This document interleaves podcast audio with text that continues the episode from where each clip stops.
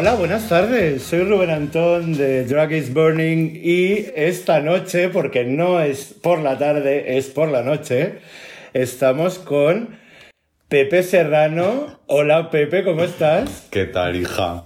Pues sí, o sea, no lo podíamos hacer que no en otro punto que por la noche. Tenía que ser por la noche siempre, ya lo sabes que la no- las criaturas de la noche nos movemos en la noche. Yo con el sol me quemo.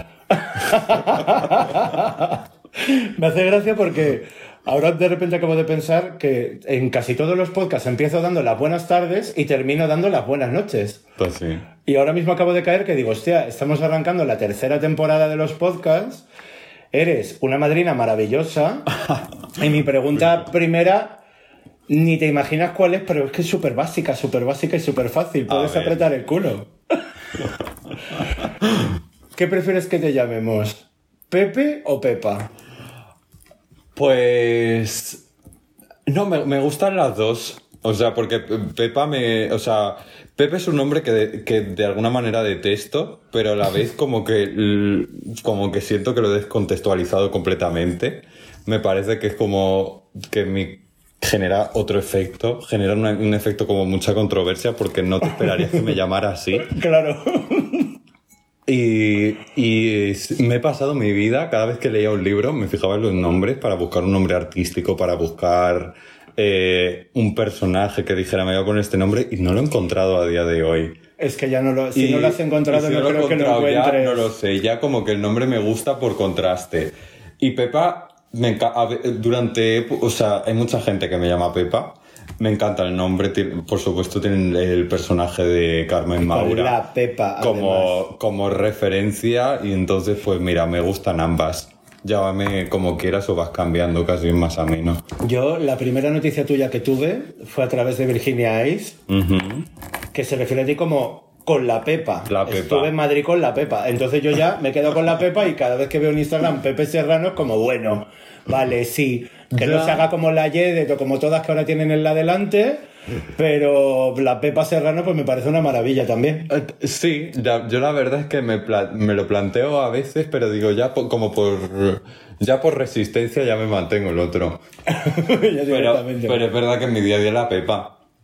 La Es Pepa que- me parece el nombre como. Me hace, mu- me hace mucha gracia. La Pepa es Me maravillosa. hace como que ya hay como un contexto con. Claro, claro, ya implica muchas cosas. Pepa, ya hay un, un contexto que va detrás y muchas cosas coinciden conmigo. A mí me ha gustado mucho cuando ha llamado al timbre que ha sido como ¡Que viva la Pepa!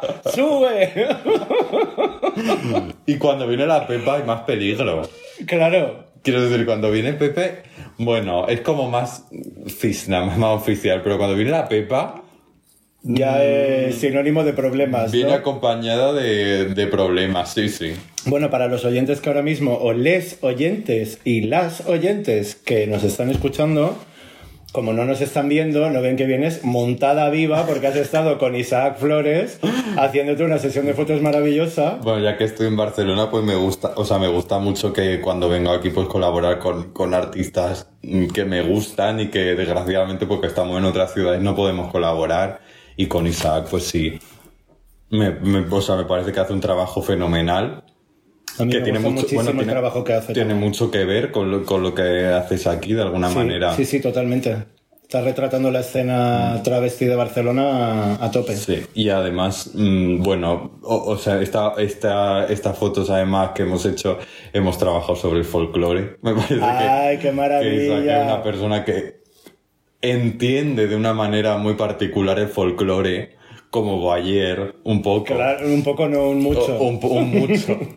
y, y, bueno, me he sentido muy cómodo y me, pare- y me ha parecido una cosa muy interesantísima. Yo te quiero preguntar, porque has venido a Barcelona y has sido de, de, de mm, producto, yo iba a decir de bolo en bolo, que no es de bolo en bolo, pero ha sido como, como las famosas. O sea, cuando van las famosas a un pueblo que van como de promo, Sí, en sí, plan, de- aquí, aquí, allí. Estoy ¿Por cuántas manos has pasado por aquí?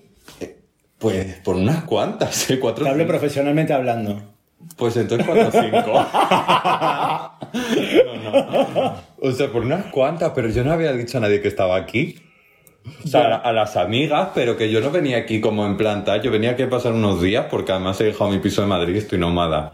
Y, mm, y he venido aquí unos días y como que se ha corrido el boca a boca. Al final he acabado que estoy como de, de prensa por aquí. ¡Qué maravilla! Me cual encanta. me hace mucha gracia, sí. Prensa posapocalíptica, ella. Desde luego, hija, ya hace que hacer rueda de prensa después de que está encerrada en Granada, en Madre un mía. torreón toda la cuarentena. ¿Has pasado la cuarentena en Granada? Sí. Bueno, es que soy de allí, entonces pues lo he pasado allí en casa de mi madre. ¿Y qué tal ha sido la cuarentena allí? Pues ha sido. Pues. Pues. Tuve un impulso de desconectarme muy grande. Y de. Y entonces durante dos semanas fui una ermitaña. Completamente. O sea, te digo lo del torreón porque yo mentalmente estaba en un torreón encerrada. Eh, desconecté to- absolutamente toda conexión con el mundo exterior. Porque hubo un momento en el que yo no podía asimilar tanta información que estaba pasando. Y entonces, pues, estuve encerrada y, bueno, no me había traído ni, ni, o sea, porque es que justo tuve que dejar el piso de Madrid, entonces acabé en Granada la cuarentena. No me traje ni maquillaje, no llevaba, o sea, no llevaba nada. Vení, yo veía en plan a, a curarme espiritualmente y Ermitaña. a los cuatro días estaba travestiéndome de Marlene Dietrich con jabón. Como que con Pues jabón. me tapaba las cejas con jabón de la pastilla jabón, que vi que hay un método así muy rudimentario que se hacía. Pues sí. Y, y, con, y con los cuatro maquillajes que tiene mi madre. Porque de pronto como que hubo un, hubo un momento que dije, ya está bien de espiritualidad. Bueno, la espiritualidad sigue, pero de, de otra manera. Pero de alguna manera tenía que travestirme, tenía que volver a la llamada de la naturaleza. Claro. Y entonces hubo un punto en la cuarentena de que pronto ha sido una de las épocas que más travestismo he hecho en mi vida. Porque de ahí empecé a hacer, eh, empecé a hacer foto, empecé a hacer autorretrato, empecé a hacer de todo. De ahí empezaron a surgir estos cientos de miles de festivales online de performance, online. Online. Cuidado. De performance drag. Online. Online. Y con eso está otra vestida, haciendo, haciendo shows grabados desde casa, experimentando con proyecciones, con mapping. O sea que ha sido un periodo muy particular. Qué divertido. Sí. Me encanta. Bueno, pues para los oyentes que no te conozcan, vas a hacer como hacen todas. Que no vas a contar quién eres. Uy. ¿Quién es la Pepa? Pero me habías engañado que decías que lo mismo no preguntabas. ¿Quién es la Pepa? ¿Quién es Pepe Serrano? Pues a ver, eh, a mí me gusta, me gustaría definirme como transformista. Lo que pasa es que le tengo mucho respeto a la palabra y la, y la palabra en sí transformista reúne muchas connotaciones. Entonces, para mí, o sea, para mí, no, no que el transformismo, pero para mí ser transformista es que mi arte se res- reside en la transformación y el trabajar como, con mi identidad como material plástico.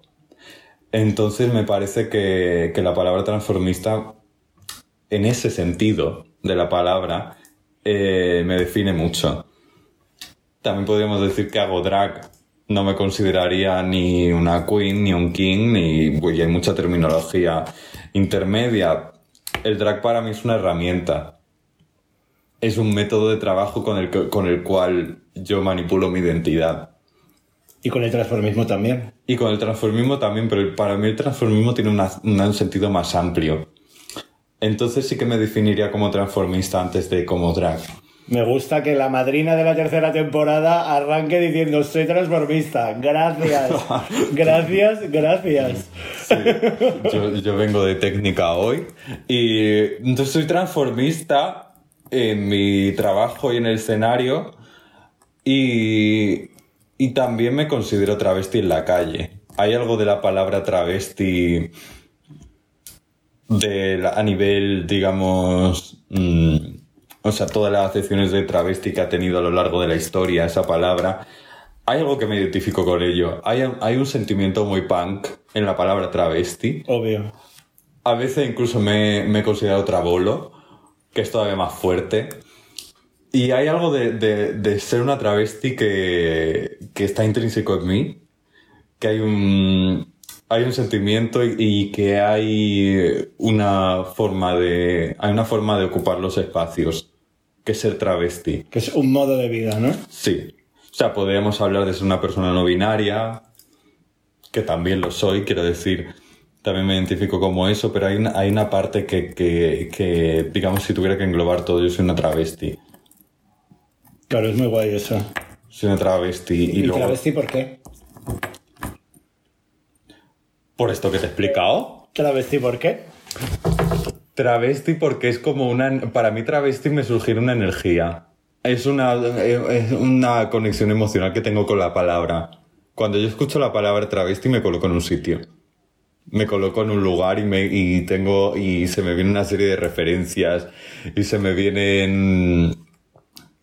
Es una serie de personas que de alguna manera han moldeado lo que soy y que, que estas personas a veces no se consideraban travestis, pero sí que tienen esa energía, esa, esa, esa cosa con la que yo conecto con esa palabra.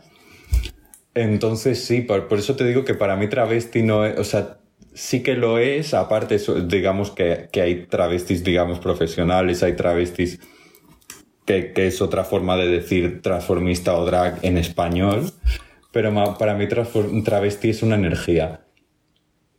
En el sentido una como lo entiendo, como de expresión, ¿no? como lo entiendo para mí, para aplicármelo a mí.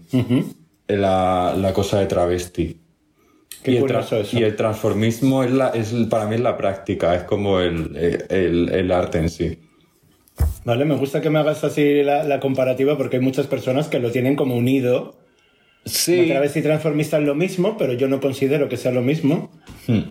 Y me gusta que hagas como esa comparativa también de lo travesti y el transformismo de Ajá. Es lo que es para lo que para mí me sirve, es decir, como, como yo me aplico ¿Cómo lo esos dos aplicas? términos. Claro. Yo soy consciente de que estos términos, me refiero, travesti ha tenido muchísimas acepciones a lo largo de, de la historia. Y sobre todo en los últimos 20, 30 años ha, ha ido cambiando constantemente la palabra. Pero es como me la aplico yo. Claro. Es muy guay eso. Me has hablado de los referentes. Mm. ¿Qué referentes tiene Bueno, la pues, de, pues de todo, de todo. O sea, hay un... O sea,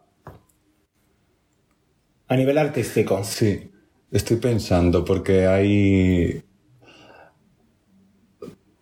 Para mí hay algo de, en, en el mundo del art pop y en los 70, que para mí es un nicho. Entonces ahí tenemos, el punk británico es algo que, es con lo que conecto muy visceralmente.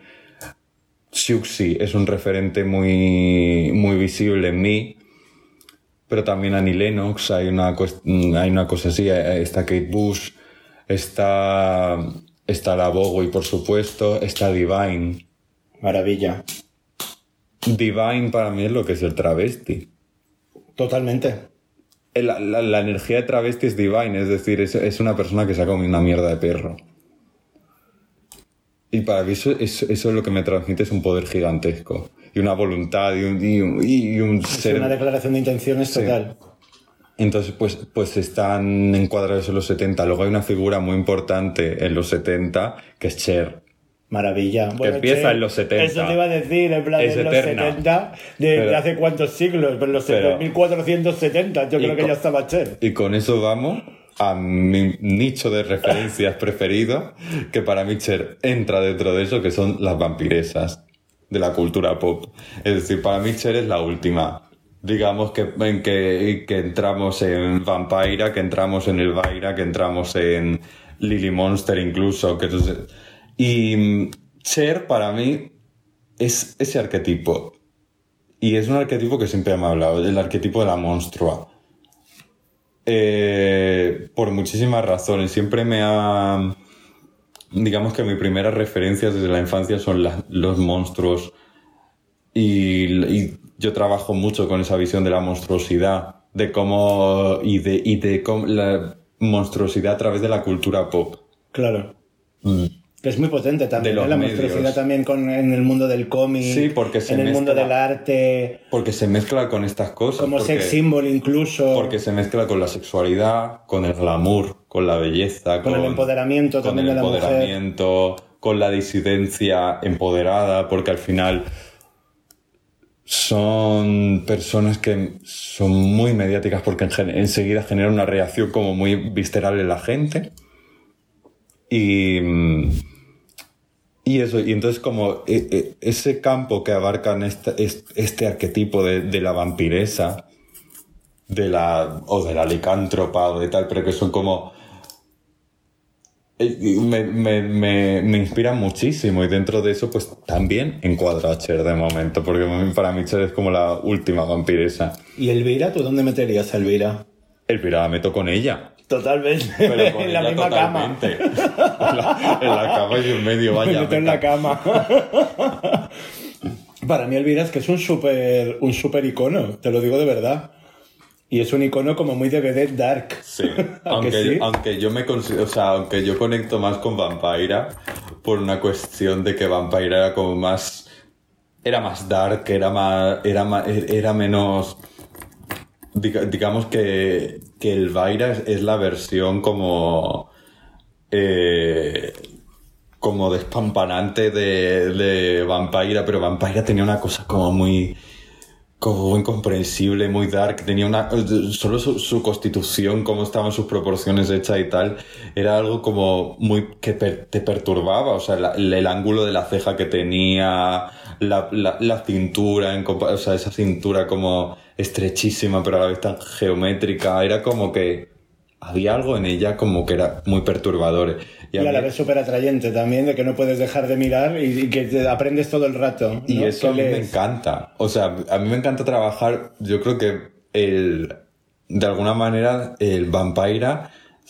O sea, tienen como mucho peso en mi trabajo en el sentido de que es trabajar como. des- con esa cosa de la monstruosidad y con meter elementos que perturban a la vista de alguna manera, pero desde también desde empaquetado como glamour, como digamos eh, en, en- en su caso como un glamour hollywoodiense. En mi caso entra en más sitios, pero también esa cosa de, de trabajar como desde la estética, desde, desde una belleza, pero que perturba, porque hay elementos discordantes que de Vale. pronto no no No encajan, hacer una pero, belleza al uso. pero de alguna manera te lo estás tragando. Claro. es, muy, es muy Marcos Masalami, en plan, vienes sin hambre y te comes el salami entero al final. es maravilla eso. Sí. Me gusta mucho. Háblame de tus orígenes en Granada. ¿En, Pues- qué, ¿En qué momento Pepe empieza como a investigar Pues- sobre esa feminidad y, y- y esa, y ese punto no binario del que hablamos, ¿no? Porque ahora es muy fácil definirse como no binario, pero Sí. yo creo que es un sentimiento Pues que los que os consideréis así lo habéis tenido siempre. Entonces es como, ¿en qué, en qué momento Pues. haces ver, como clic, ¿no? Porque es como... Te voy a contar. Eh, eh, digamos, mi infancia temprana es muy curiosa porque tenía las cosas más claras que ahora, yo creo. O sea, las tenía con las cosas tan claras como ahora. Es decir, yo venía, yo en mi, digamos, mis padres y mi casa era un entorno muy seguro y era un entorno muy artístico y muy, en el que entraban muchísimas influencias y del que no se me transmite una educación eh, tradicional, tanto en valores como de religión, como lo que se debe ser y tal. Estos valores familiares tradicionales españoles no se me transmitieron como tal. Sí que me llegaron por familia Por el externa, entorno. por el entorno, en el momento en que tú entras en una guardería, en un colegio, ya te llegan, y se fue el gran shock. Pero yo no recuerdo, o sea, yo recuerdo haber sido una persona muy andrógina toda mi vida. Y que desde que, desde que tengo uso de razón, para mí no ha habido un patrón hecho. En el sentido de que yo no discernía entre lo que hacía, si era mm, de un género, de era de otro, era, eran simplemente cosas que a mí me, o sea, yo hacía cosas que me apetecían, que me, que me provocaban algo, que casualmente son las mismas cosas que hago ahora. ¡Qué maravilla Dicho sea de paso, es decir, al final hemos- eh, ha llegado un punto de que se ha unido el círculo de alguna manera y he conectado otra vez con eso. Y mm, claro, luego llego al colegio y ahí como que yo llego a un sitio en el que de pronto hay unas reglas que yo no había aprendido. Claro. Que de pronto hay una Hay clasificación, hay un código, hay una forma de comportarse, hay una forma de relacionarse. Que yo, yo no, yo no había.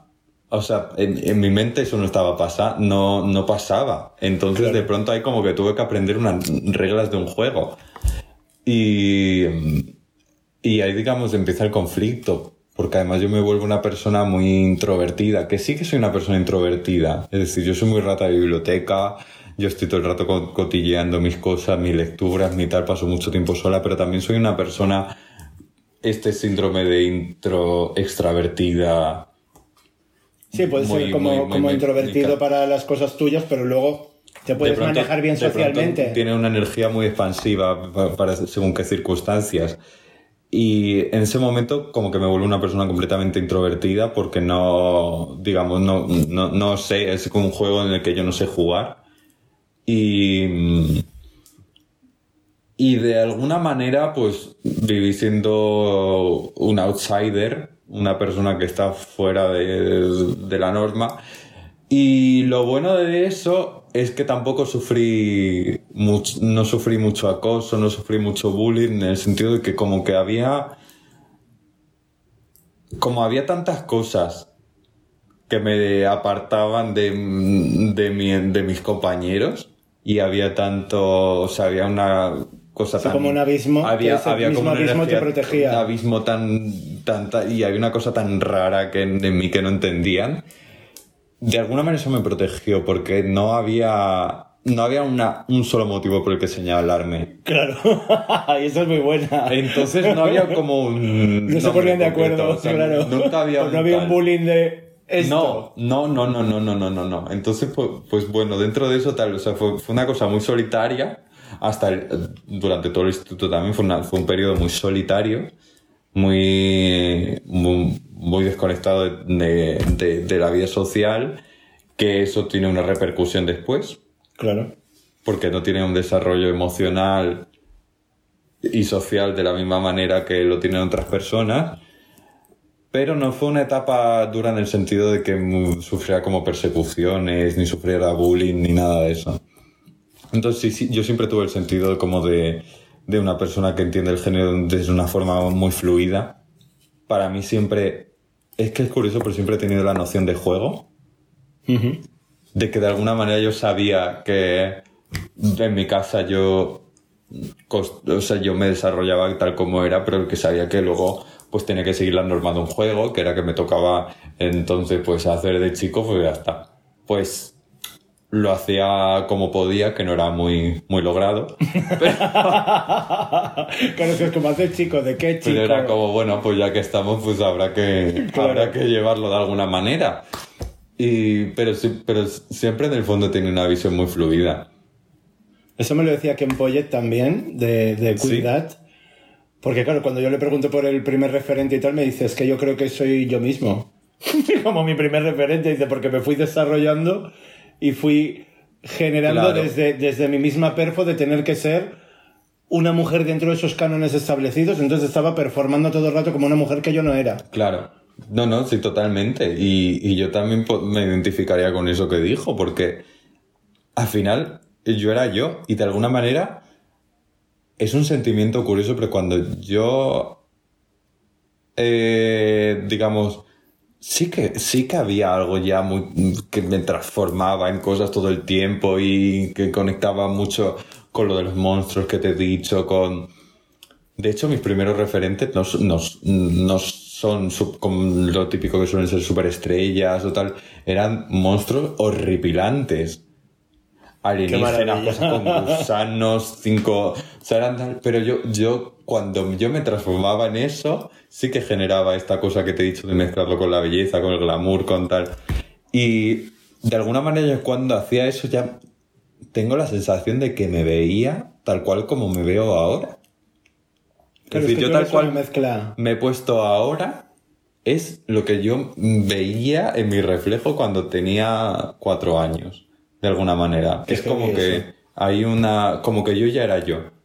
Y ya estaba eso, eso. Claro, sí que a lo mejor no tiene las herramientas como para expresarlo. No, pero sí que lo veía. Pero la, la semilla sí estaba Claro. Como que ya estaban ocurriendo todas esas cosas sin hacer ningún esfuerzo, ¿no? Ah. Por decirlo de alguna manera.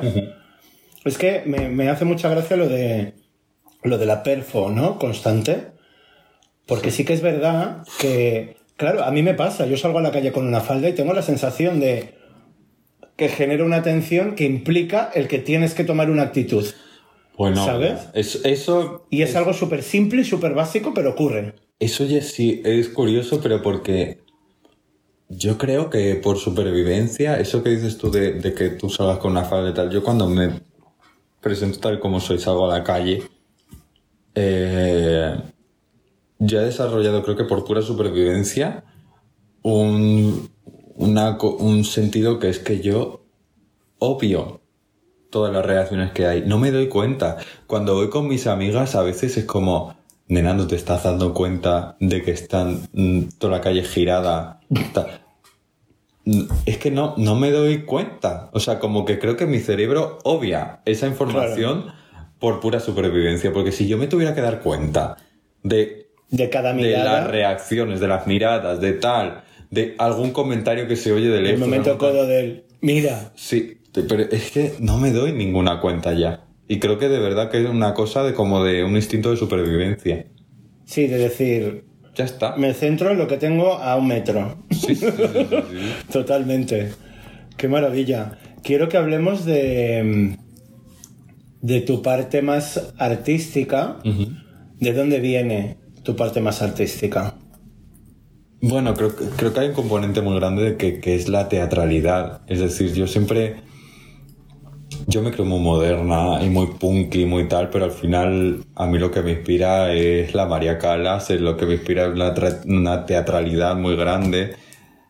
Y, y trato de combinar eso, es decir, yo vengo del ámbito del teatro, es donde, es donde me he formado, y por lo tanto creo que mi imaginación se ha, digamos, se ha de alguna manera delimitado en torno a eso.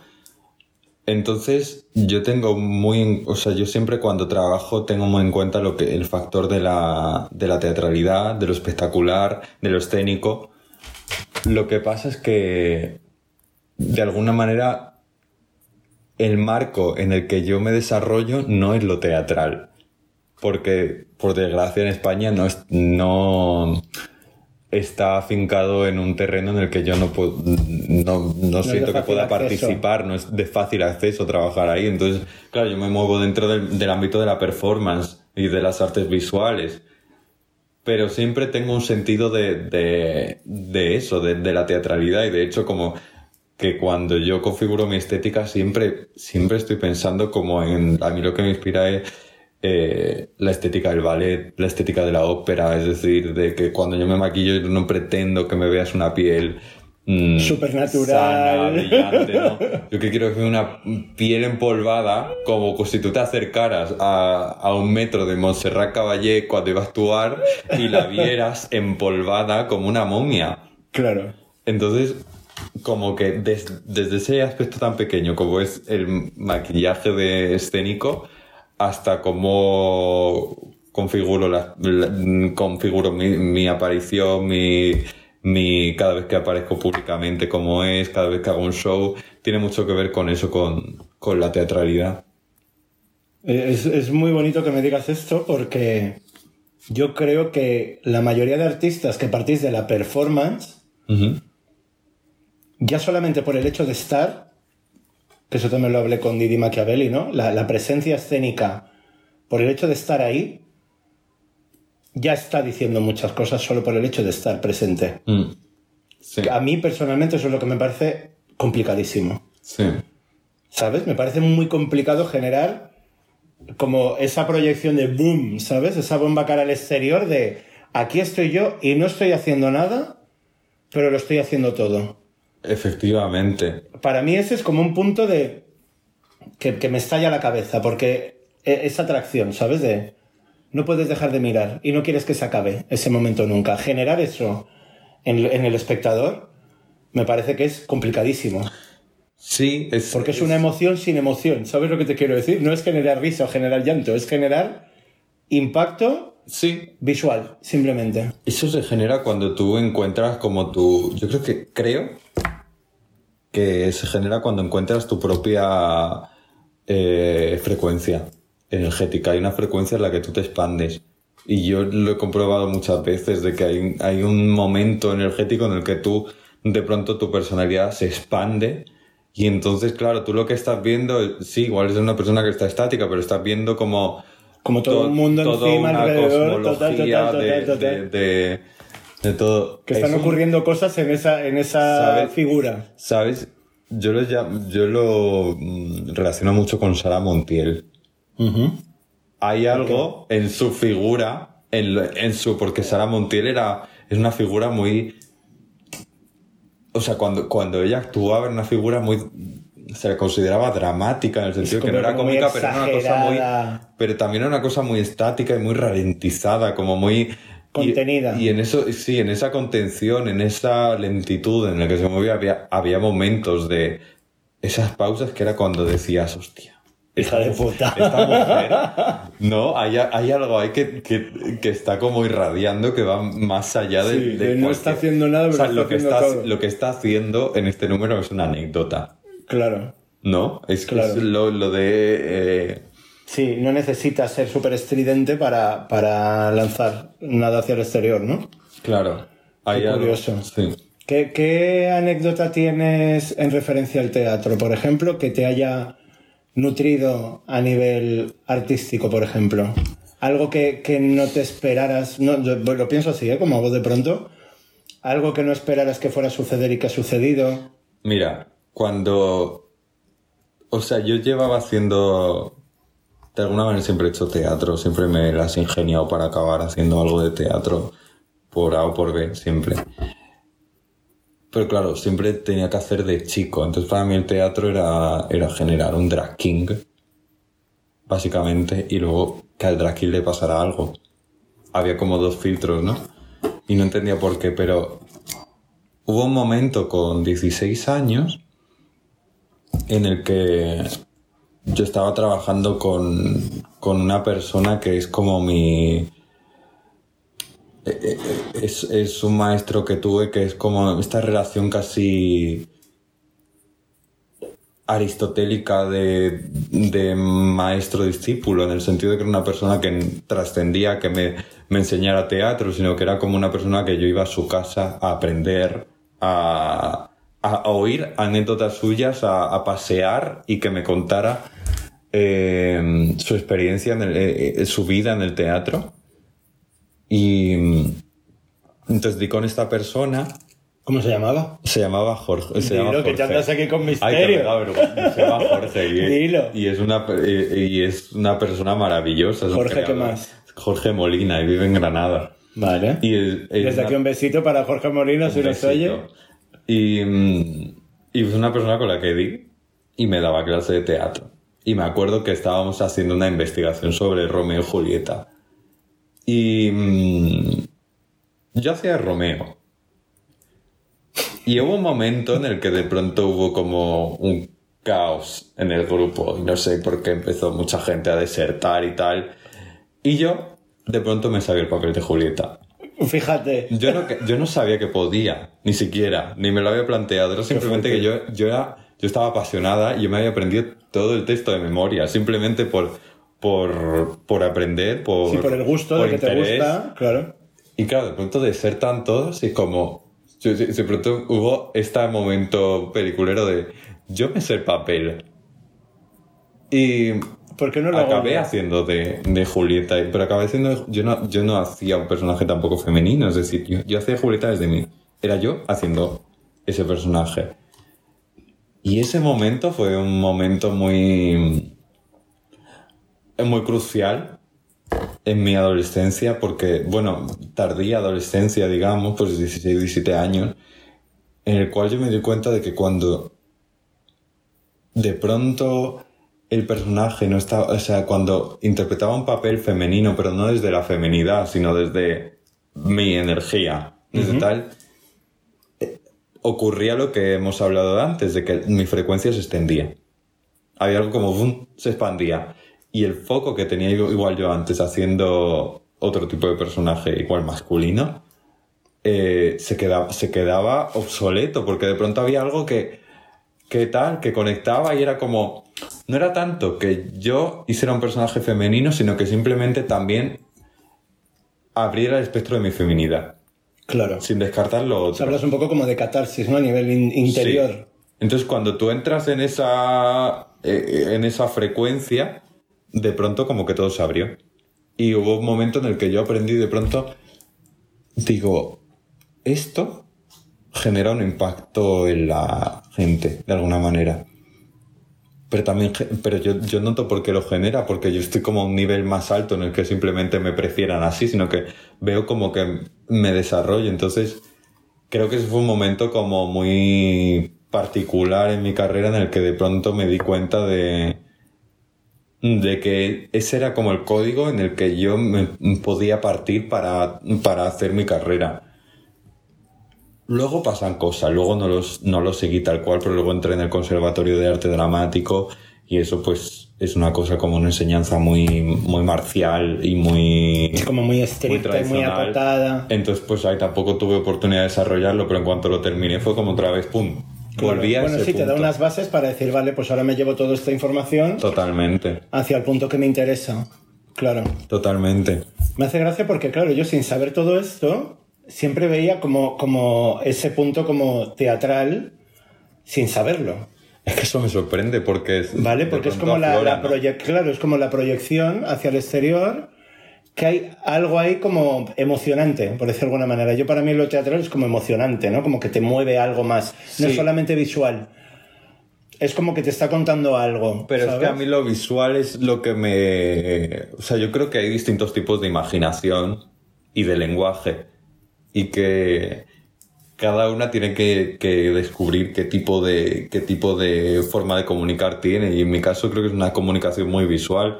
De hecho, yo, por ejemplo, rara vez utilizo textos. ¿Por qué? Porque a mí lo que me produce reacciones emocionales es lo visual. Y las cosas que hago a nivel visual tienen, creo que tienen esa cosa teatral que tú has dicho teatral en el sentido emocional, porque a mí también me lo producen. Yo ahora voy cubierta de, de mm, borbotones de oro, ¿no? Claro. De goterones.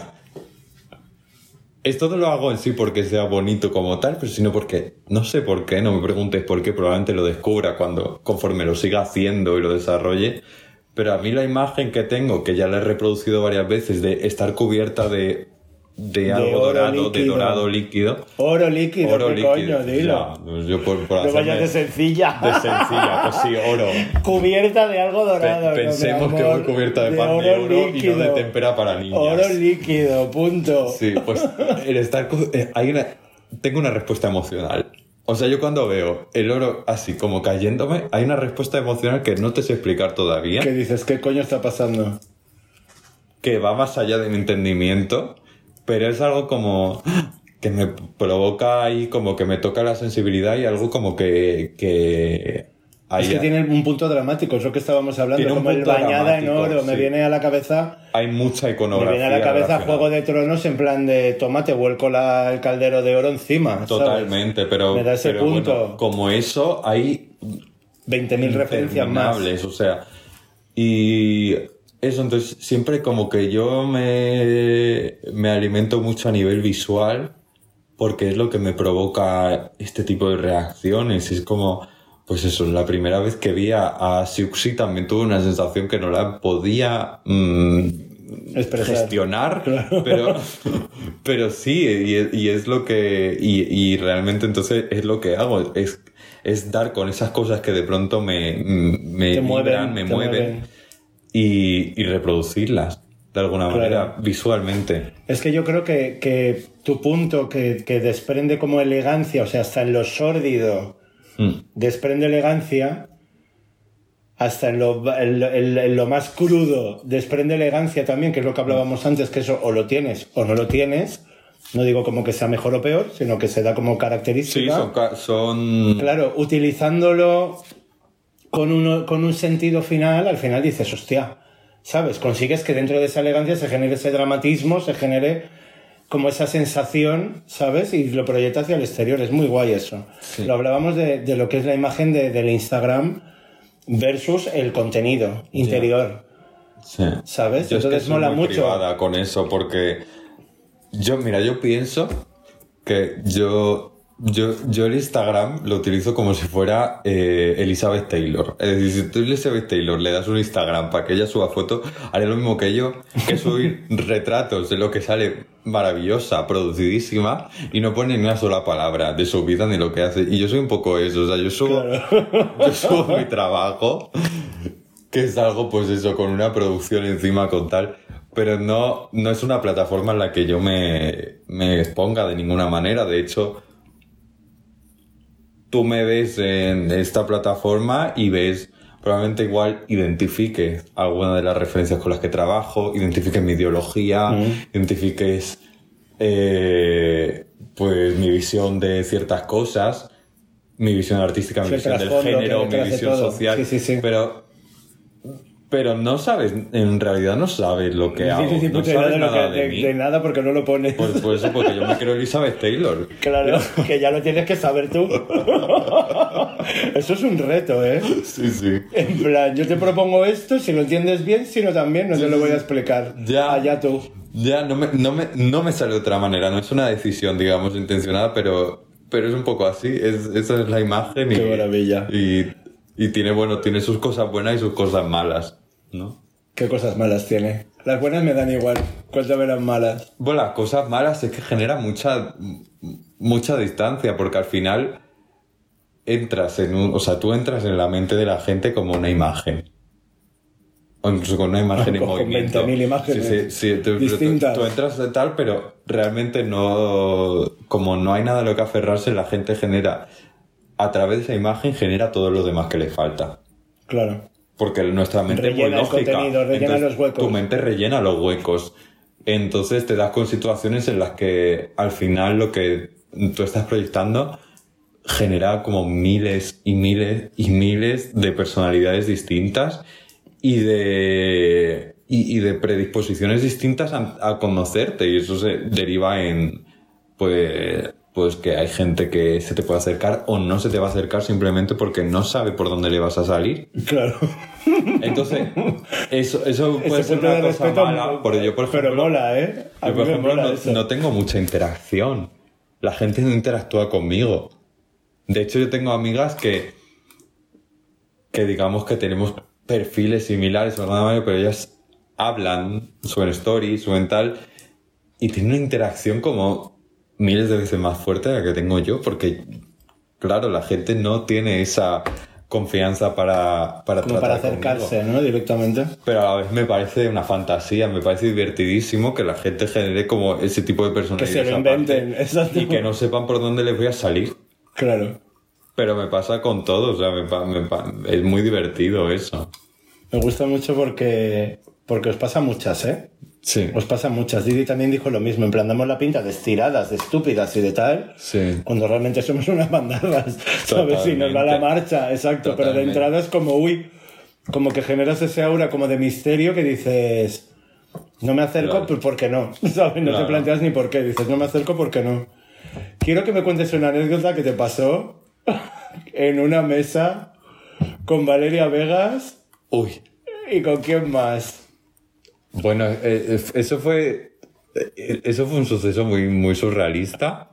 En el que el verano pasado acabo en la terraza del Hotel Emperador.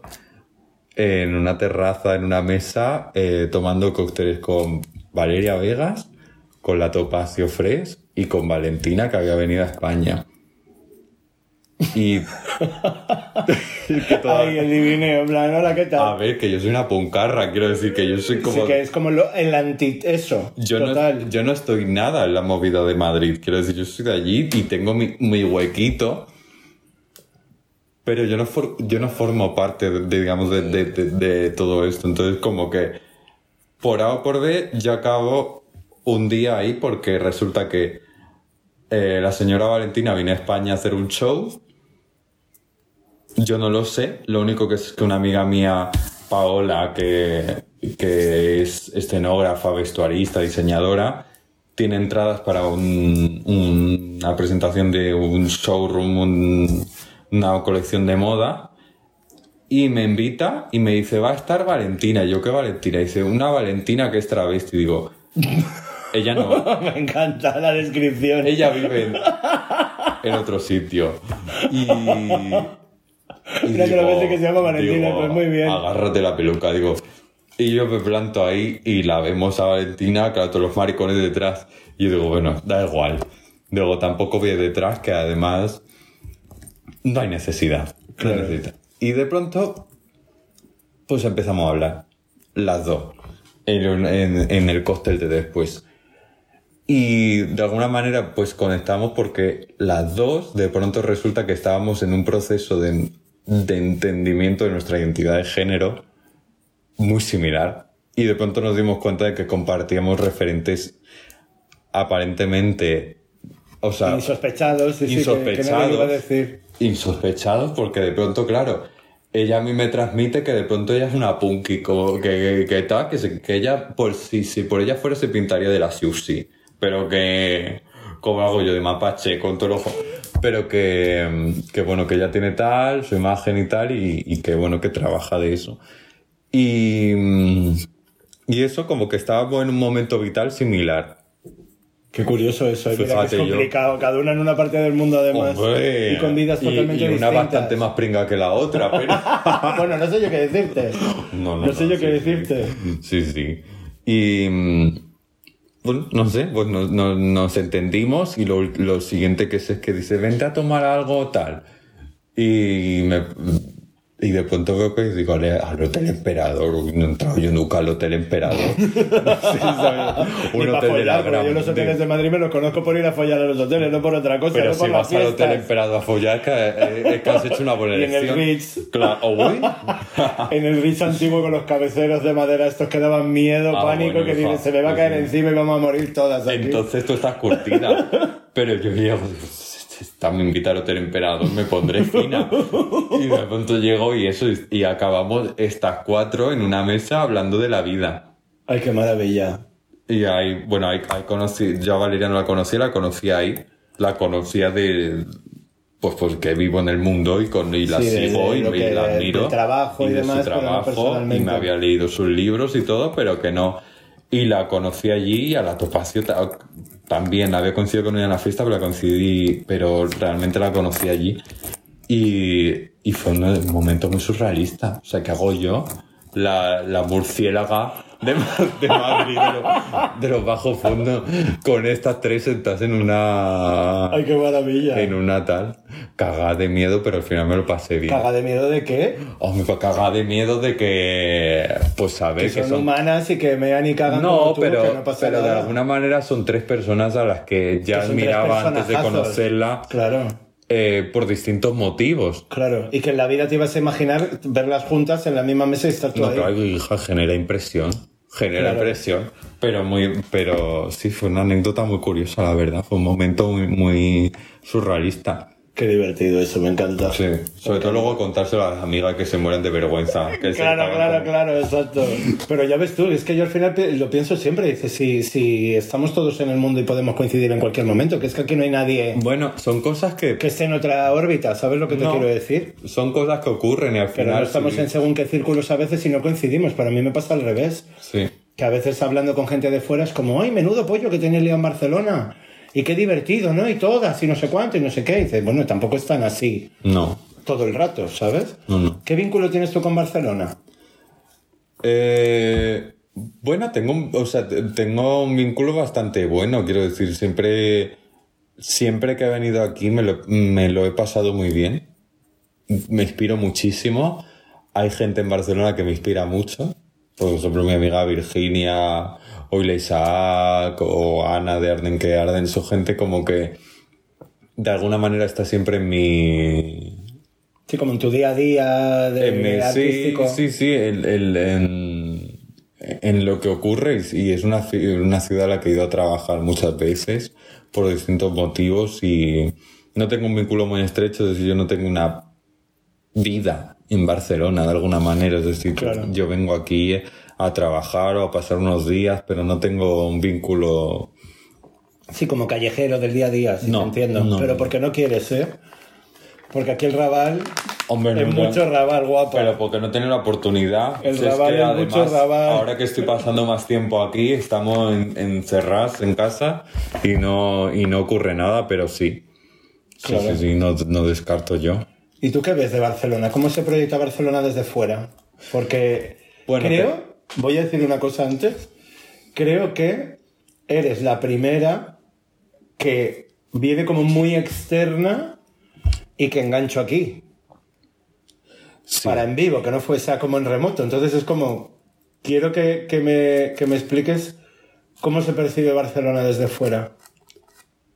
Yo la percibo como un entorno que me... Que Con me su crítica y su bueno y su malo, ¿eh? Ojo. ¿Sabes lo que pasa? Que yo la única percepción que tengo de Barcelona soy vosotras. O las que, o sea, me refiero, sois, sois esta gente a las que sigo, a, la- a las que sigo vuestro trabajo de alguna manera. Y entonces tengo una visión muy sesgada de Barcelona, tengo una visión fantástica de Barcelona. claro. O sea, o sea, es que yo pienso en Barcelona y, os- y os veo a todas en media cerrejilla, en el Raval, travestidas, a- debatiendo estos temas, eh, generando proyectos fotográficos, exposiciones, ¿Qué- qué- qué pasa, eh? Pasa, pero es que es lo Pero único no que eso, es lo claro. único que, pero yo lo único que veo. Claro. Entonces me parece una, o sea, yo, yo, yo- me parece Barcelona un ambiente súper estimulante y de hecho me choca cuando hay mucha gente que conozco de Barcelona que dice me mudo a Madrid Y dices, ¿para qué? como que te mudas aquí a Castilla-La Mancha. Oye, que yo como madrileño vine a Barcelona y Draghi Panini ha nacido en Barcelona por todo lo que estaba pasando aquí. Y a mí en Madrid no me fomentaba, no me generaba nada de que A mí personal- tuviera que hacer nada para, para ningún colectivo, incluso ni para el colectivo de maricones ni para nadie. Bueno, es que a No mí, me, no me movía nada allí. a mí me pasa un poco eso. ¿eh? En el sentido de que siento como que... O sea, yo, yo soy muy yo soy muy, muy outsider de, de, de natura, por naturaleza, vaya. Y siempre tengo... Entonces, aunque en un sector se me conozca más o menos, siempre me siento muy outsider. Y en Madrid siento muchas veces que me pasa un poco lo que dices tú, que no, no tengo la, la necesidad de participar muchas veces, Claro. de aportar algo, como que no, hay muchas veces las que no me quiero meter en ciertas cosas porque no, no sé por qué, pero como que hay algo de mí que no, no quiere participar. Qué curioso eso. Mm. A, a ver, yo quiero pensarlo como que yo lo he percibido como que a lo mejor no hacía falta. Sí, sí, no hace falta. Como que me ha dado siempre la sensación de que en Madrid está todo como tan montado ya Por eso sí. y tan organizado ya que no vas a llegar ahí y vas a decir voy a cambiar esto de sitio. Porque ya está todo puesto, ya está todo en su sitio, por decirlo de alguna manera. En cambio, Barcelona siempre tengo la sensación como que tenemos muchas cosas por hacer. Y eso en Madrid a mí no me había pasado. Pues fíjate, fíjate. ¿Sabes? Yo, yo, yo no, no va exactamente por ahí, puede que tenga que ver, pero tengo, sí que siento, o sea, me, me esfuerzo a veces a participar, de alguna manera, a formar parte de. Claro. Y de hecho hace relativamente que formo parte de. Porque antes podría valer lo mismo que yo viviera en Madrid que viviera en Murcia. Que ¿Por qué no- piensas que no ahora formas formaba- parte de...? porque me ha abierto más, porque me he dejado ver, porque he compartido mi trabajo, porque porque me he abierto, porque me he plantado allí de alguna manera. ¿Quiénes ves tú como referentes en Madrid? Y no pienses en las que se te puedan olvidar y no menciones y no sé qué. Así a voz de pronto que digas ahora mismo en Madrid, Yo cuando llegué a Madrid, como te he comentado antes, off the record. off the record, sí, eh, yo llegué pensando que yo sabía que cuando, con 17 años, yo sabía que la Veneno estaba en, en Puerta del Sol de vez en cuando y que y, y veía Alaska también, que la había visto en el reality y sabía más o menos dónde vivía. Fíjate que dos referencias.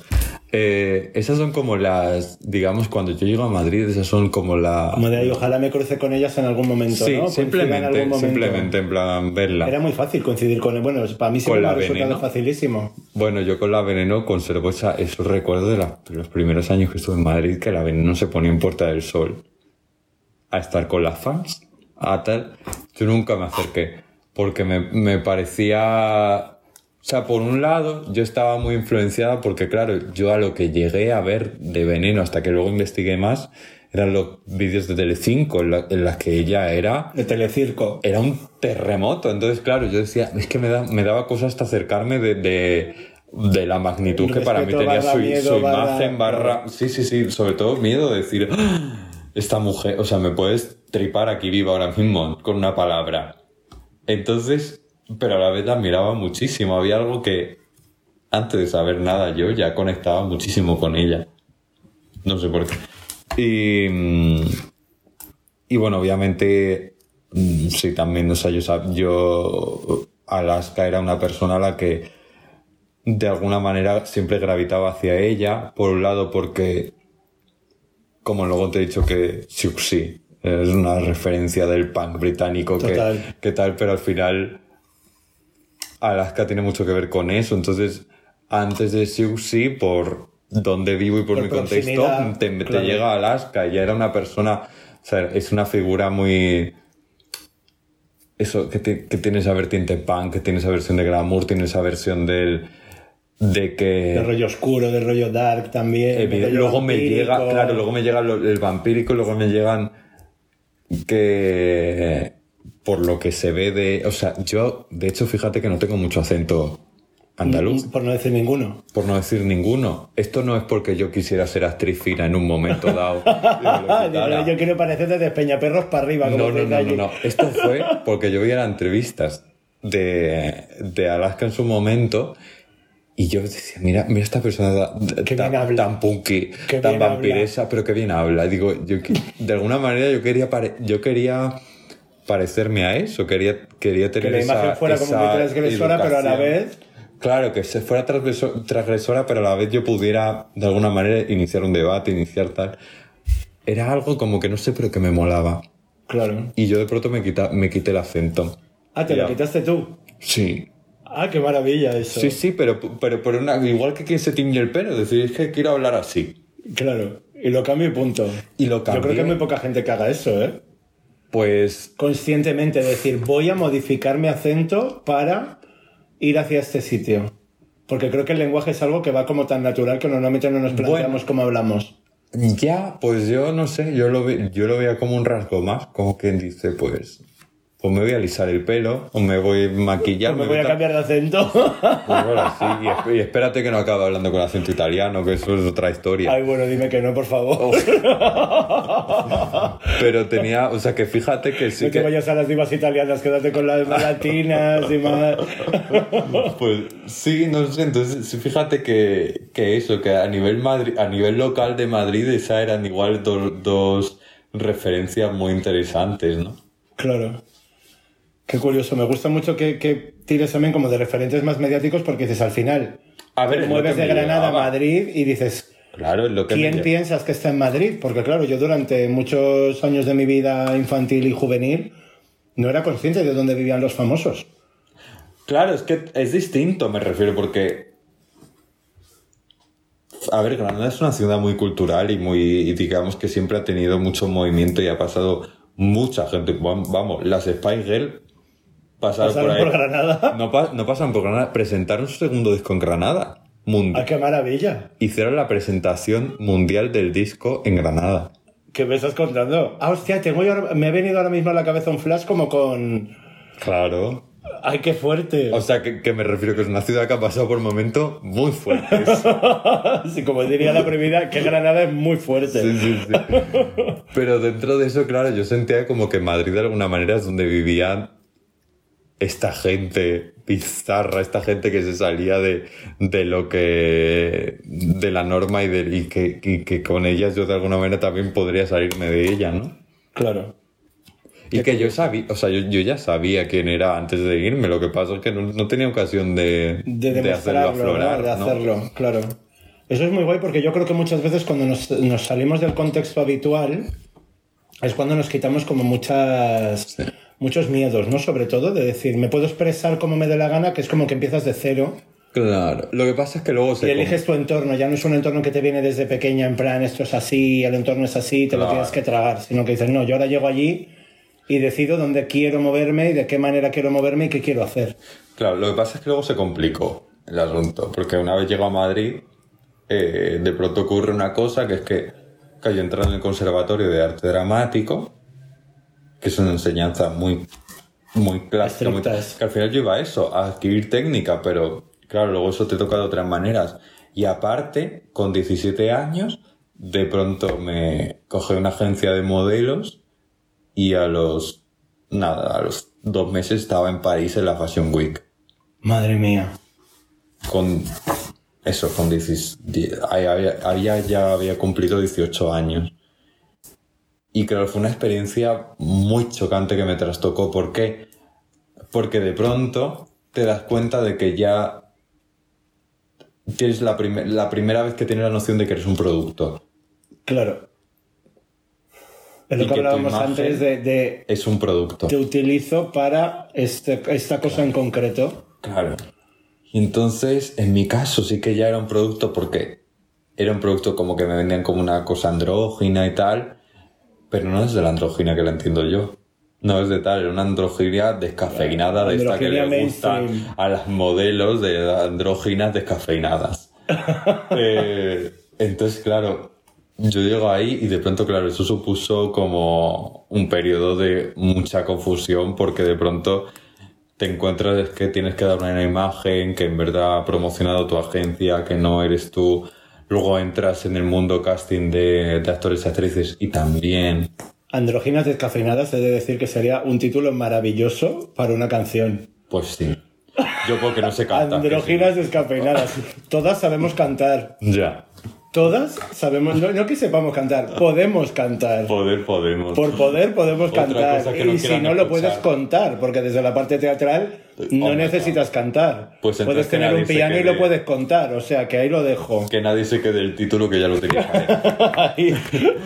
Ahí. Yo lo veo, ¿eh? en plan rollo narradora de contando una historia. descafeinada. Androginas descafeinadas. Pero bueno, es que es muy visual lo que te digo. O sea, tú, tú ya identificas a una sí, sí, total, total. ¿no? Total, total. Una que sí, pero no. Que- claro, exacto. y, y claro, pues eso fue- supuso un retroceso. De decir, de ser un Sí, el choque con la realidad en el que dices, vale, esto es lo que no quiero. Y al final acabas haciendo otro rol dentro de que ya no era muy normativo, porque al final yo no tenía que parecer mm, Nada. un, un de estos de, un hombre de John mujer. Cortajarena, de estos morenazos. Chulazo. Tampoco tenía que parecer una modelo anoréxica divina. No, tenía que parecer una persona andrógena, pero dentro de eso también había muchas restricciones y muchas cosas. Pero yo sí que veo como el punto que dices tú como vampírico. ¿En qué? El punto, el punto andrógino del vampiro, del Hombre. pelo largo, con el lazo, la coleta con el lazo, con los rizos atrás, como de pero era época. sosísimo. Te quiero decir, no era... Claro, pero me refiero que yo lo, lo- lo- como que me lo puedo llevar por allí también de decir, nos vamos sí, a una lo- androginia clásica, lo pues una androginia vampírica. Yo también, Y esa elegancia de valgo más por lo que callo que por lo que hablo, que es un poco también tu, tu condición, yo creo. Sí, por supuesto, pero, pero no, era eso, no era el caso. No te dejaban. Era- no era clásica, ni vampírica. Ni hostias, ni- era básica. Descafeinada. básica. Y entonces, pues, ya sí que hubo un punto a los años en el que de pronto mm, se, o sea, se acabó todo eso, lo mandé todo a Pues tomar como por ya he culo. aprendido todo lo que tenía que aprender de aquí, ya sé lo que no quiero. Claro. Y a partir de aquí ya Sí. sé lo que falta. Sé posar divinamente gracias a eso.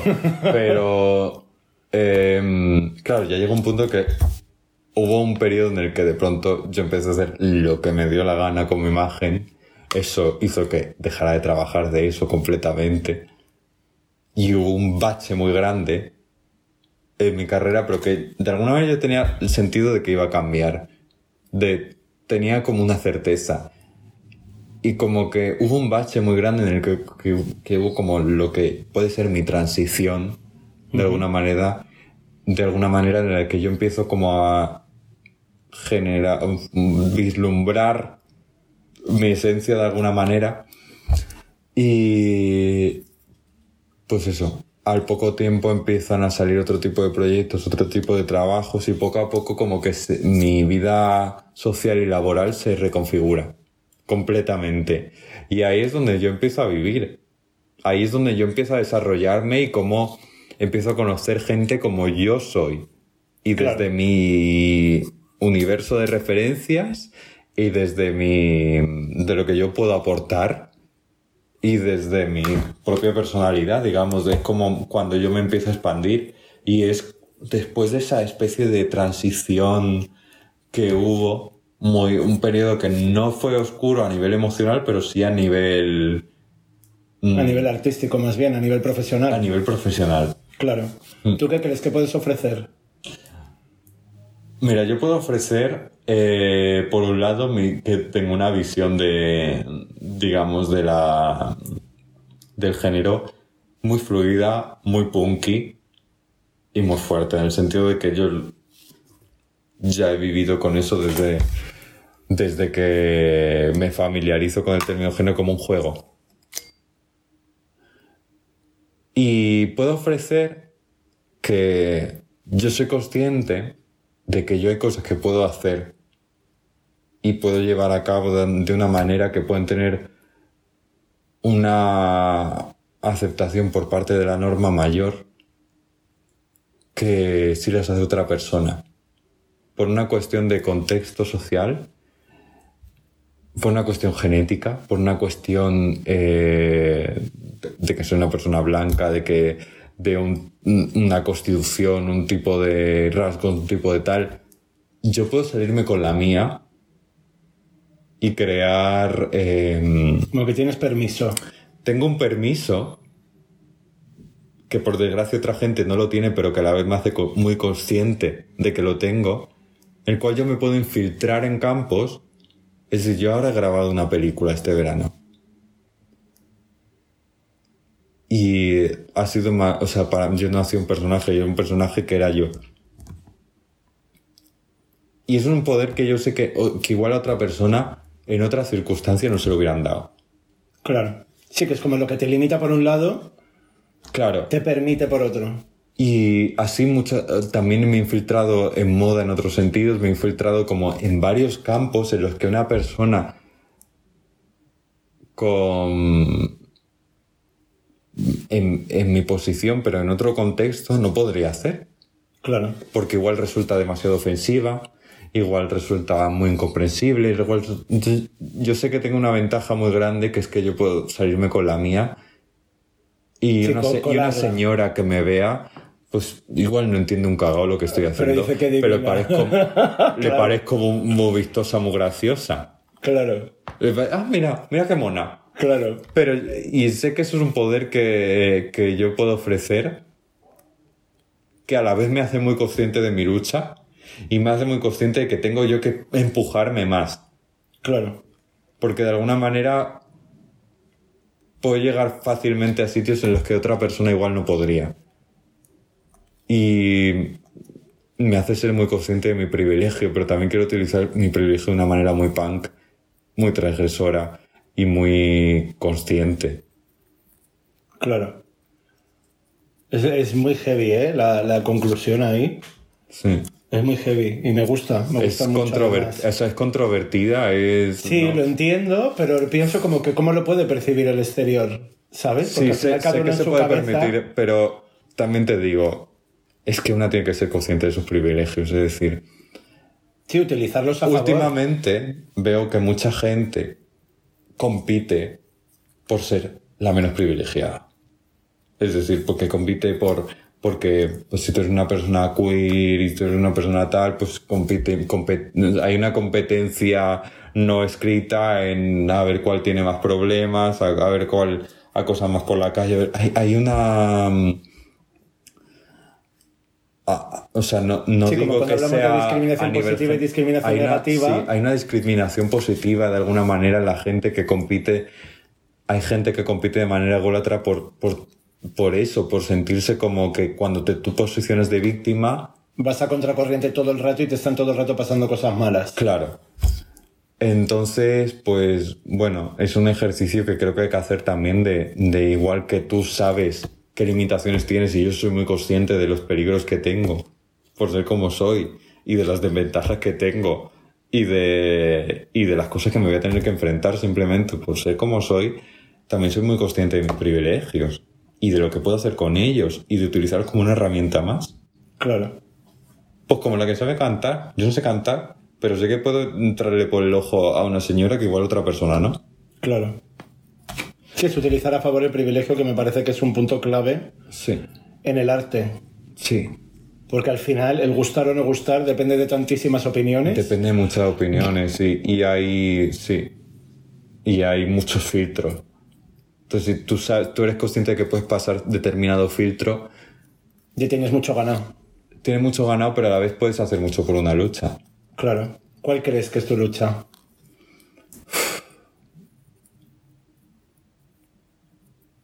Yo creo que mi lucha eh, consiste en el... O sea, que para mí mi tesis, de, alguna manera, sería que a través de, de la forma que tengo yo de, de desatarme de ciertas cosas, de empoderarme, de, de, mm, de desdibujar lo que se espera de mí de lo establecido, soy, eh, es, soy, soy capaz de alguna manera de, de generar que otra gente lo haga. Claro. Como que parezca más fácil, ¿no? Facilitarlo. Mi lucha para mí es, es lo que otra gente ha hecho por mí. Es decir, hay gente que me ha abierto un mundo, que me ha, que de alguna manera por su, por su forma de ser ha roto esquemas en mí y ha deshecho convenciones. Y eso a mí me ha hecho de alguna manera empoderarme y tirar de ese carro que, mm, que va a hacer que otra gente también se empodere y empiece a actuar conforme lo que es. Entonces, mi activismo, mi lucha creo que consiste un poco en eso. Soy una persona que, de, que a veces lo tengo que corregir de muy pocas palabras, que me cuesta, digamos, manifestarme textualmente o verbalmente sobre ciertos temas, no porque no los tenga claro, no porque no trabaje con ellos a diario, sino porque hay algo en mi naturaleza que no me sale ser esa persona que habla o que esa persona que coge un megáfono. pero sí que está en mi naturaleza ser la persona que de pronto rompe esas convenciones. Y simplemente, Sin la, hablar. simple- la- simplemente la rompes siendo vista, Claro, sigue estando ahí. estando ahí. Y creo que esa en parte es mi lucha. Qué la bonito. for- mi, forma de, mi forma de Vamos a la brindar, coño. Que estamos aquí tomándonos un minuto maravilloso. Que llevamos un poco chispi chispi, como diría la Moreno. Y estamos aquí de divineo. Madre mía, guapa, qué intensidad. Ay, ya, es que a Qué ver maravilla, si qué me, pregunta- si me maravilla. preguntas eso, yo tengo que concentrarme. Por supuesto. Decirte lo que Por supuesto, es que eso es lo que quiero. Además, me imagino que, que los oyentes también es lo que quieren conocer. Sí. Me gusta que, que vean un punto distinto a la imagen y que pasen también como esa barrera de la imagen. sí. ¿Sabes? Que descubran a, a- a un artista que, que siente y que piensa y que le ocurren un montón de cosas, que no es solamente el tengo un look y punto, porque al final yo siempre he bien. defendido que el look vale mucho, pero te pueden ayudar a tener un lookazo. Pero luego también tienes que aportar algo más y tienes que tener algo más. ¿Tú cómo ves las nuevas generaciones? Mm, las nuevas generaciones de qué? Nuevas generaciones travesti, nuevas generaciones del drag, nuevas Bueno, pues generaciones es- del transformismo. Bueno, creo que. que- niñatas atrevidas que están empezando a, a- desarrollarse y que están empezando a, a descubrirse. A ver. Digo niñatas que yo sigo siendo una niñata con 35 años, pero es como... ¿Qué ves ahí? Yo creo que tenemos que. Mi generación tiene una cosa en, el, en cuanto al transformismo, en cuanto al travestismo, en cuanto al drag, lo que cada una quiere hacer. Que es que hemos, de alguna manera. Creo que no es nuestra culpa en parte. Pero creo que sí que tenemos que hacer el esfuerzo de, de alguna manera, empezar a trazar nuestra historia. Porque creo que, creo que no está escrita. Y creo que no tenemos referencia. Y yo constantemente me doy de bruces contra gente que considera que su, su herencia de alguna manera travesti es Drag Race, es RuPaul. Sí, es parte porque es de lo que tú te has influenciado, pero si tú supieras lo que pasa, lo que ha pasado en España, mínimo en el siglo XX, por no Que hablar no poco. por no- que, que no es poco. Si tú, si tú supieras hasta dónde la palabra transformista ha llegado, lo que se ha hecho, a qué nivel se ha hecho, qué repercusión ha tenido, qué procesos se han hecho, qué, qué- qué planteamientos han hecho esta, los muros ha destruido ¿no? también. ¿Y qué, Sí. y, qué, y qué leyendas ha destruido también? Claro, qué tipo de vidas han vivido esta gente, pues probablemente algo te influenciara. Yo no digo que tengas que ser una imitadora de, de Rocío Jurado. Que se tiende a pensar eso, que nuestra herencia era eso, las transformistas que imitaban a, a las folclóricas. Que sí, Tío, las cupletistas es de una buena del siglo XX. o- claro es una buena parte pero también había digamos a- a- había una diversidad gigante y mm, simplemente informarnos aunque luego tú quieras ser Violet Chasky me parece divino pero Pero que sepas que vas a ser Siento- la Violet de Vallecas. Claro, siento Claro. como que hay una desconexión de que de alguna manera que si nosotras no contamos nuestra historia, no sé quién la va a contar. Claro. Y por eso, me- bueno, me parece muy, muy, muy potente lo, lo que estás haciendo tú de recopilar todos estos testimonios, de, de alguna manera, ya que la, la historia, el pasado no se puede reescribir, escribamos la historia del presente, de Claro. alguna manera, de lo que está pasando ahora, aquí. En este momento. Sí, Es lo que yo te decía. Para mí el, el valor de todos estos podcasts va a ser como el, como el vino Gran Reserva. claro que son 10 Cuanto más tiempo pase, más fantasía.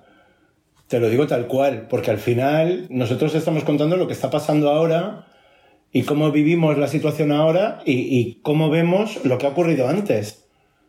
Pero es que yo he visto un cambio tan grande en los últimos 20 años que ya tengo conciencia de lo que ha pasado, que pienso en 20 años más, con una situación posapocalíptica como tenemos, Es que... que es que es muy heavy y dices, hostia, yo siempre me pongo en el mismo punto, ¿no? Y digo, me encantaría igual que me pongo a trastear por YouTube y me encuentro vídeos de los Club Kids de New York de los 80, los 90, igual que veo vídeos de artistas que Estados Unidos en ese sentido sí que ha hecho como un registro como más audiovisual, ¿no? Ya no solamente fotográfico y demás como pasa en España, sino siempre ha sido muy más la cuna del cine, ¿no? En ese sentido. Sí. Entonces, todo está grabado, todo está documentado, todo está Es que esa es como cosa, bastante está- más que aquí. Incluso lo más controvertido está, También está, está, documentado. Exacto. Entonces, yo pienso en eso y lo que me da es una envidia terrible porque digo, hostia, es que me encantaría tener eso mismo aquí. Mm. Y sé que en parte estoy como continuando una historia y enlazando una historia que me, es que me cuesta un horror encontrar y que al final entre unas y otras vamos montando el puzzle, porque la que no sabe una cosa sabe otra, la que no ha leído una cosa ha leído otra, la que no es más mayor y ha vivido en, otro momento. Entonces al final empiezas a solapar todo eso y dices, hostia, pero que es que tenemos una historia travesti, marica, bollera, que es un puto escándalo Es un en. España y que le hemos colado lo más grande también y que hemos llegado a sitios que a día de hoy no serían posibles. Y vamos de modernas. Pero eso Y hace pasa- 50 años ya la estaban liando parda en una dictadura que más o menos es lo mismo que podemos hacer ahora cuando no nos dejan hacer un evento. Claro. Que lo tienes que organizar a escondidas. Es que eso ya pasó. Y está volviendo a ocurrir. Mm.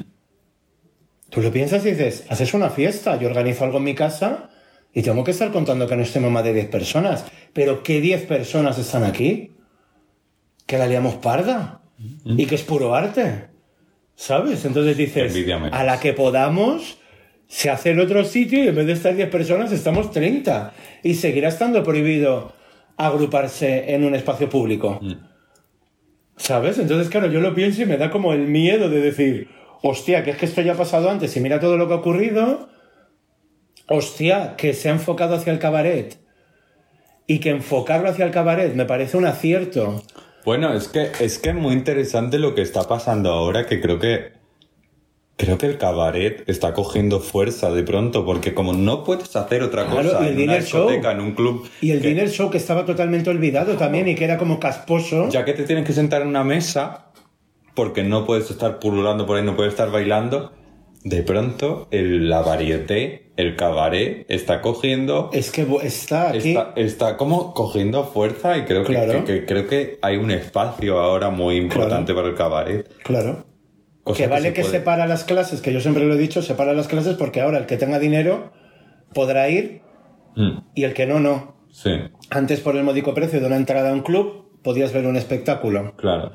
Ahora te toca Ahora te pagar el precio de mesa más la con- cena más el espectáculo más el no sé qué. Claro. Sí, sí. En, en ese sentido pienso que, que lo hemos hecho, lo estamos haciendo como inaccesible por la situación, pero que seamos conscientes de por qué se está haciendo así para que en cuanto se pueda que se abra más espacios otra vez, porque al final Claro. tengo la sensación de que estamos yendo para atrás y que lo estamos otra vez. Pero es concentrando. importante- Pero también es importante, creo que, que el espacio de la, de la varieté, de que es un género que, que, fíjate, que la, o sea, cuando yo hablo de varieté hablo también de, de cabaret. Sí, la revista, el music hall, sí, claro, sí. Lo que pasa es que, bueno, a mí me gusta pensar que, que, digamos, la revista es el cabaret español, de alguna manera.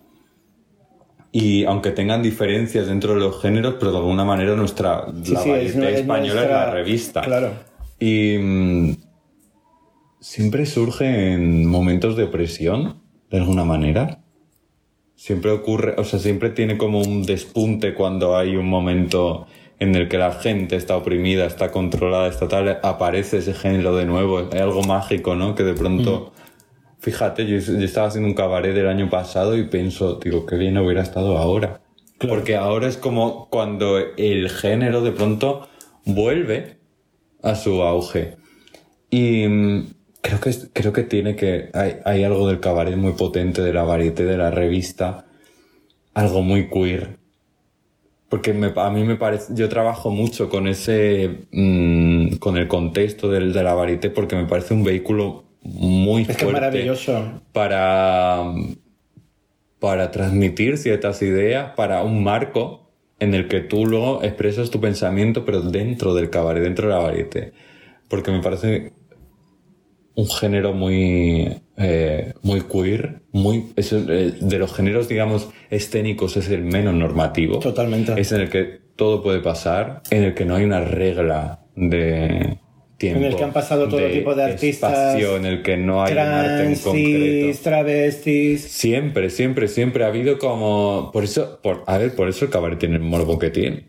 Claro. No es porque se enseñaran las piernas, es porque ahí pasaba mm, todo Claro. tipo de gente. Quiero decir, ahí enseñaba las piernas todo tipo de gente. Entonces... a Y mí- lo que no son las piernas. lo que no son las piernas. Entonces, claro, a mí me parece un género que tiene que... que hay algo ahí, hay una mina en ese género. Va a volver. Y estoy feliz de que vuelva.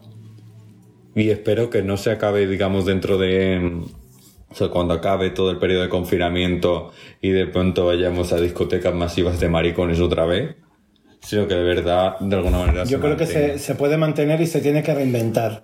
Porque realmente si piensas en lo vintage, que es como cada 20 años, los dinner show y todo eso se estaba moviendo muy 90s, 2000s. Sí. Fue la época dorada de, de la última época, digamos, de los dinner show. Y ahora está volviendo Claro. por, por, por ley directamente, porque al final dices, no se puede hacer de otra manera. Pero yo creo que, que falta como el invertir en desarrollar algo que pueda darle como un giro de tuerca a todo ese trabajo anterior, porque es que se emitía hasta por televisión. Claro. Y que Y resulta... dices, hostia, ¿sabes? Que es que aquí la, la Belle Époque y demás, que hemos hablado antes de Dolly Bandol, Mm, se emitía por la TV3 en Navidad claro. y se hacía un súper espectáculo que veía toda la gente que estaba conectada a la televisión. Ahora tenemos un montón de nuevas tecnologías y tenemos redes sociales, tenemos internet, tenemos un montón de canales de comunicación. Tiene que volver, no sé de qué manera, pero tiene que volver. Sí, la cosa es. mm, yo creo yo siempre llevo tiempo pensando, y más ahora, que el, formato escénico tiene que de alguna manera encontrar. que hay gente que lo encuentra, pero en general hay que encontrar una manera de ofrecer algo distinto a lo que ofrece el audiovisual que tenemos. Eh, Cuando hablo de audiovisual ya no solo hablo de cine y televisión, hablo de todo lo que está en nuestras pantallas de los teléfonos, en toda la, en- en, digamos, todos los estímulos que tenemos al día desde el audiovisual. Entonces, es una cosa muy evidente porque al final, ¿qué ofrece distinto? Que está en vivo. Pero Claro. ¿qué quiere decir el vivo? ¿Qué quiere decir que... Bueno, que- para mí el vivo es que es único y que está pasando en ese momento y punto. Pero aún así, el vivo se sigue viviendo a través de la pantalla. Efectivamente, pues tú estás grabando, estás... Porque yo cada vez que voy a un evento siempre estoy luchando por, estoy grabando con el móvil, pero quiero mirarlo. Pero Porque por estar grabando no estoy disfrutando al 100% Pero del entonces vivo. el vivo no es... eh, entonces el vivo realmente no está tan vivo. Quiero decir, ¿qué, qué, qué, qué es lo que puede ofrecerte de verdad un vivo? ¿Qué es lo que haga que tires el teléfono, te lo metes en el Pues lo bolsillo que- y lo dejes? Bueno, pues lo que tenemos que hacer es tener a alguien que esté grabando Bueno, y nosotros podemos disfrutar del tiene que documentar, porque si no, lo que hacemos Yo tengo que documentar, no pero documenta nadie. en el pero- último vuelo, por ejemplo, cuando estuve en Madrid, que vi a Ornella Góngora y a Samantha Hudson, Ajá. estaba directamente, es que estábamos en una mesita alta, sentados Carlos y yo, y era como, vale, pues con el, la cerveza ahí puesta al tercio, apoyé el móvil entre las dos cervezas y dije, aquí hay buen ángulo, ¿no? Voy a disfrutar del vivo, coño. Claro. Que siempre me pilla de pie haciendo la payasa con el móvil en la mano, porque es que nunca hay nadie disponible para grabar. ¿Sabes lo que te quiero decir? Claro, y siempre no, me no, toca no, grabarlo a mí. Dije, pues no, me niego y- rotundo, lo apoyo y que se muevan por delante. Y yo lo estoy viviendo total y voy cortando y, y, y dándole otra vez a la grabación en, en cada corte de canción. Claro. Y punto. Ya para terminar, que llevamos una hora y veinticinco de paliqueo, Luego más digo- todo el rato de antes, más su puta madre. Luego digo que soy tímida. Ella. Que no. Yo solo, yo solo perfo, yo hablar no. yo para terminar me gustaría el... eh, quiero como para que esta tercera temporada hacer algo todavía un poco más cultural, si cabe, o sea, más cultural desde nuestro rollo y de nuestro faranduleo. Y tirar de algo como muy, muy, muy clásico y muy típico, que son las recomendaciones, ¿no? Entonces, Arrea. Esto Me me lo tenías que encanta. me avisar antes, ¿eh? yo no te tengo que avisar nada, de lo que te acuerdas, te acuerdas y de lo que no, no. Y lo pensaba porque digo, es otra pregunta putada para cerrar, porque yo siempre hago una putada para empezar, una putada para salir, Sí. que es lo voy a hacer a lo mejor más fácil. Ahora estoy como en momento así, como que lo estoy pensando en el momento, porque yo aquí parece que lo preparo todo, pero no hay nada preparado. De hecho, ya has visto tú lo que tengo apuntado tuyo. Y es, ¿cuál ha sido la última película que has visto que te ha aportado así algo un poco más que digas, wow, la recomendaría? Mira, eh, si te voy a decir una que además tiene mucho que ver cómo voy puesta hoy, que es The Devil is a Woman, que es una película de Marlene Dietrich, en la cual Marlene Dietrich hace de una mm, folclórica sevillana ¡Qué atrevida! llamada Conchita. Y ¿qué es lo interesante de esa película? Que Marlene hace una reconcepción de los elementos del folclore de la folclórica a su manera. a su manera, lo cual me inspira mucho porque me recuerda mucho a mi proceso, en el sentido de que esta es una mujer estrella de Hollywood, alemana, con... Fría. Pero, pero aparte de fría, con todo el bagaje que Claro. tiene Marlene, con toda esa energía, que tú la pones y cómo reconfigura lo que es una folclórica. Y es muy interesante porque de alguna manera yo, aunque sea, digamos, aunque yo ya he estado cerca de todo este folclore, a mí no se me ha educado como tal. A Claro. mí se me ha educado de una forma mucho más, digamos, mucho más progresista ya y como que no entré en lo que es la religión, no entré en, en lo que tal, en mi casa igual no se escuchaba en las folclóricas, no tal, pero sí que está bañada esa influencia exteriormente. Entonces, de alguna manera, me gustó porque siento que es similar. Es decir, yo he estado en contacto con estos elementos del folclore toda mi infancia, toda mi vida. Y de alguna manera, cuando yo los aplico a mí, los reconfiguro de la misma manera, de una manera que me, rec- me recuerda lo que hace Marlene en esa película. El argumento, pues bueno, hija una flamenca, fen fatal, que tal, con Paquito, que lo llama ella Paquito. que es un, no sé si era un torero una cosa así, pero Seguro. que el argumento tal, pero la, es muy interesante. ¿Cómo de se llama la peli? The Devil is a Woman, Ah, The Devil is a como Woman. el Instagram de Viviana Fernández. Maravilla. y que algo tendrá ella que ver Algo con esa ver, película, ya, ya lo descubriremos, pero hay algo ahí interesante en cómo, cómo reconfiguran desde Hollywood y desde la figura de Marlene la figura de folclórica. Me hace mucha gracia porque además Marlene Dietrich ha sido la gran imitada por, por las travestis del mundo mundial. Fíjate. Porque pues, siempre ha tenido ese punto como, como machirulo también en sus actuaciones, que también ha sido como muy icónico.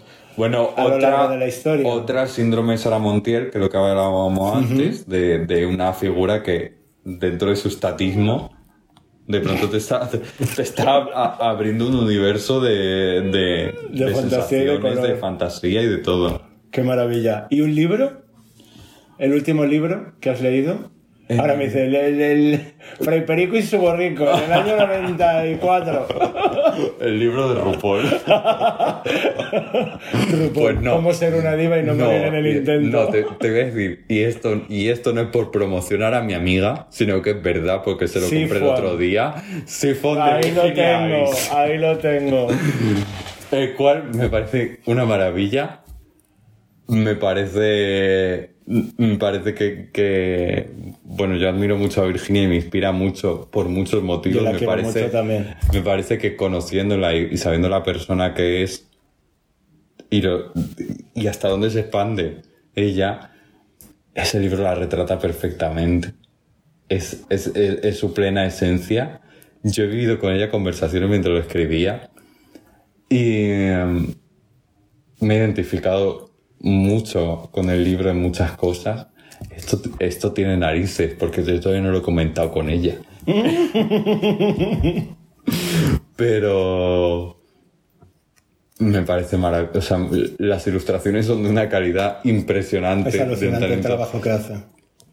Tiene un talento muy, muy grande. Y cómo configura, o sea, cómo configura la estructura cómo del se libro. expresa también, porque Cómo- al final dices, es muy difícil. Desde la elección a, hacerlo es- escrito a mano en lugar de que esté escrito a ordenador. Es brutal. Desde que elija el inglés en lugar del castellano, desde que elija estar ilustrado por ella misma, desde el formato en el que está encuadernado el libro. Mm. Yo he hecho en falta, he de decir, las tapas duras. Bueno, ya. He hecho en falta las tapas duras. Como formato, como todo, me flipa. Pero como una spunky, Pero es como, pues es amiga, para la próxima, o las tapas duras o lo voy a forrar. Eso ya cuando como los haga- libros del cole, es- lo voy a forrar. Eso ya cuando se haga la fina del colectivo y escriba, y escriba libros de teoría queer.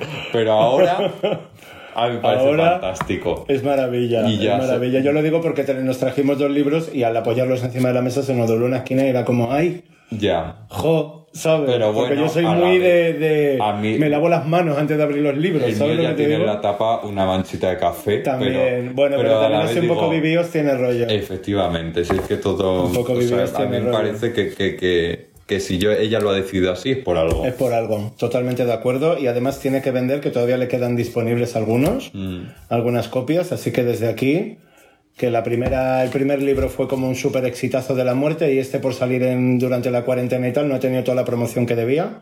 Así que todo Pues lo que podamos hacemos. promocionarlo, mejor, porque para mí son joyas, lo mismo que te hablaba Mm. antes, que cuando pase el tiempo, versión diamante. Ahora solo puro, pues luego diamante, diamante. puro. Así que muchísimas gracias, Pepa, A, a ti. por regalarnos tu voz, por ser tan súper generosa de abrirte tanto. Ay, ya, luego me voy a arrepentir. Y luego quiero mensajitos de corta de aquí, corta de allá, que no me gusta. Y, y nada, muchas gracias por tu disposición también a, a que nos podamos ver dentro de toda la vorágine que estás teniendo estos días de, de trabajos y de fotos y de cosas. promoción. Que las veremos bien vistas además, porque yo ya sabes que estoy súper pendiente de todo lo que haces. Así que muchísimas gracias y espero que nos traigas suerte para esta tercera temporada, porque se viene fuertona, ¿eh? Yo voy a hacer mis brujerías para que tengáis suerte. Muchísimas gracias. A ti. Buenas noches para todos y nos escuchamos muy prontito, porque ahora ya arrancamos septiembre y ya vamos a cañón. Así que muchísimas gracias por estar ahí. Un kiosco en la Gran Vía, como siempre. Os pongo a todos y, y nos leemos. Que tengáis muy buena noche. Hasta luego. Drag is burning.